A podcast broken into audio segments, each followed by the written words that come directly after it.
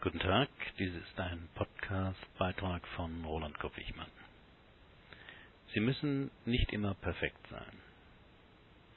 Viele Menschen machen sich das Leben unnötig schwerer, indem sie versuchen, perfekt zu sein. Fotomodelle hungern sich einer Idealfigur entgegen. Die Projektmitarbeiterin, die eine Präsentation von einer Viertelstunde vorbereiten soll, wendet dafür sechs Stunden auf. Der beste Verkäufer des Teams ist unzufrieden, weil er diesen Monat 5% unter dem Ergebnis des Vormonats liegt. Haben Sie Lust auf ein kleines Experiment? Ja? Dann schließen Sie die Augen, werden Sie etwas ruhiger und sagen Sie dann nach einer Weile innerlich zu sich selber den Satz, ich muss nicht immer perfekt sein. Welche Reaktion konnten Sie innerlich beobachten? Atmeten Sie spürbar aus? Wurde es auf den Schultern etwas leichter? Gab es eine Stimme, die Sie warnte oder sonst einen ablehnenden Kommentar?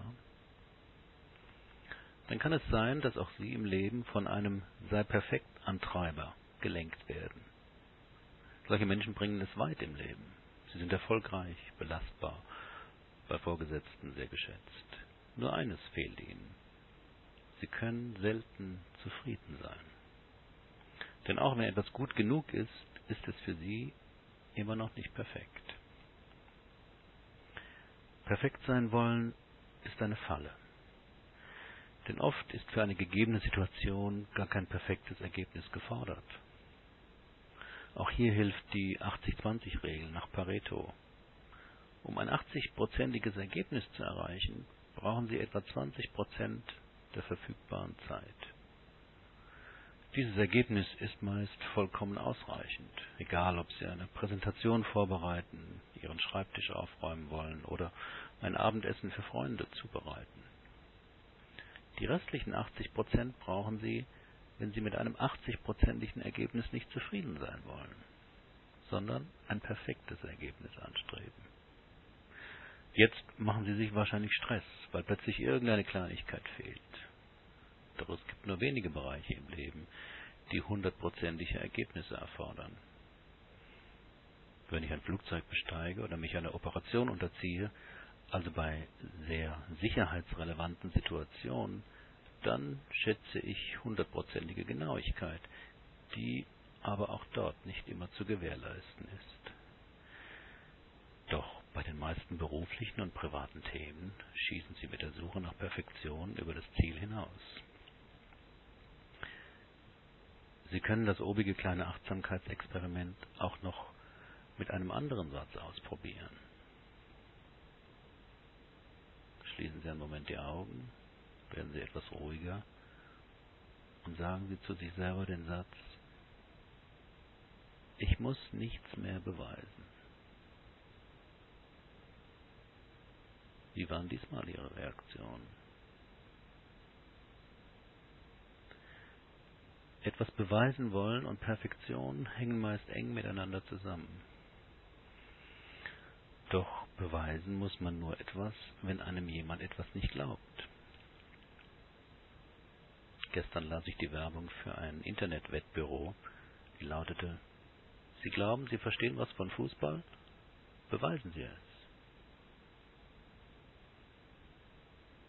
Wenn jemand in der Beweisen müssen Falle drin steckt, stelle ich in meinen Persönlichkeitsseminaren diese drei Fragen. Erstens, was müssen Sie eigentlich beweisen? Meist drehen sich die Antworten darum, nicht faul, dumm oder ungeschickt zu sein. Zeigen, dass man doch etwas Schwieriges bewältigt, nicht zu schnell aufgibt, etwas schafft, was einem keiner zutraute und so weiter. Wem müssen Sie eigentlich was beweisen? Die Standort, Standardantwort ist immer mir selbst.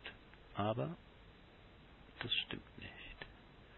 Beim Beweisen müssen findet man immer eine reale Person aus der Biografie, deren Anerkennung man bisher vergeblich zu erringen sucht.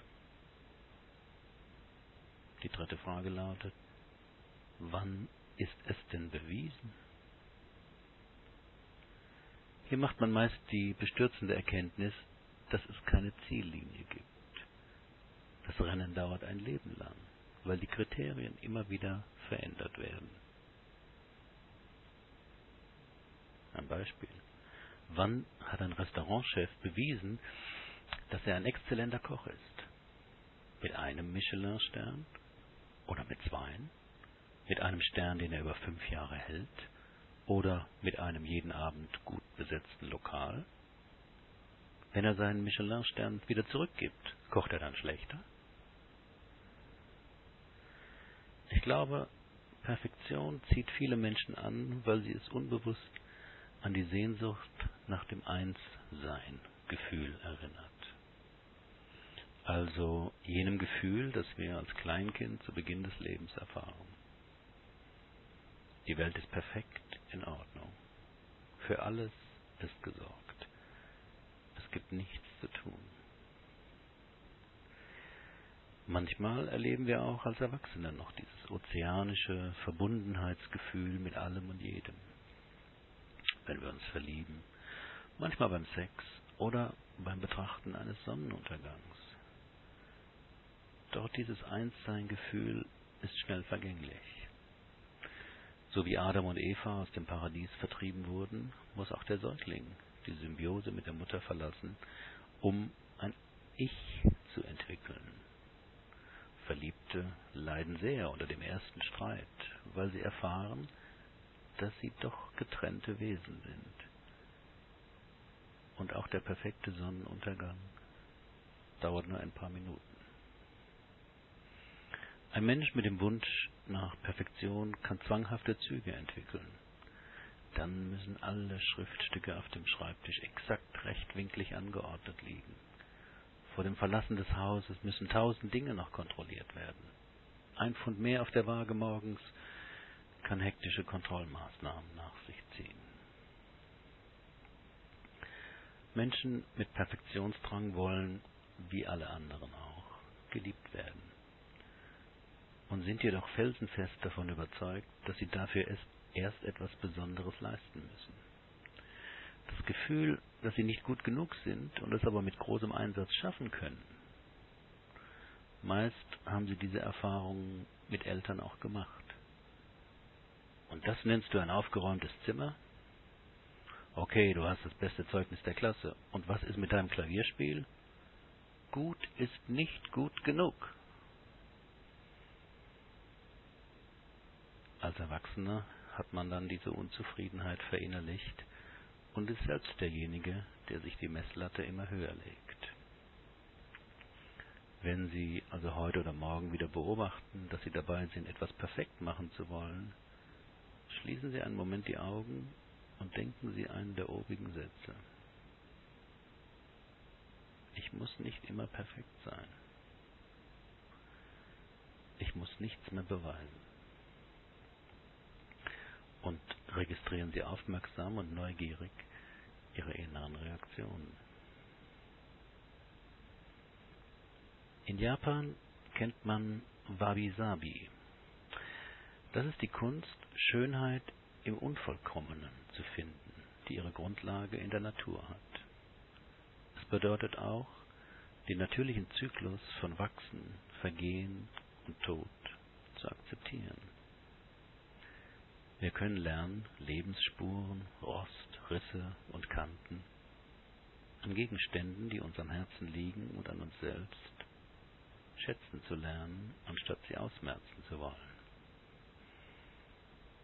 denn diese Spuren des Unvollkommenen zeigen, dass alles Lebendige, kostbar und vergänglich ist, dass wir alle selbst vergänglich sind.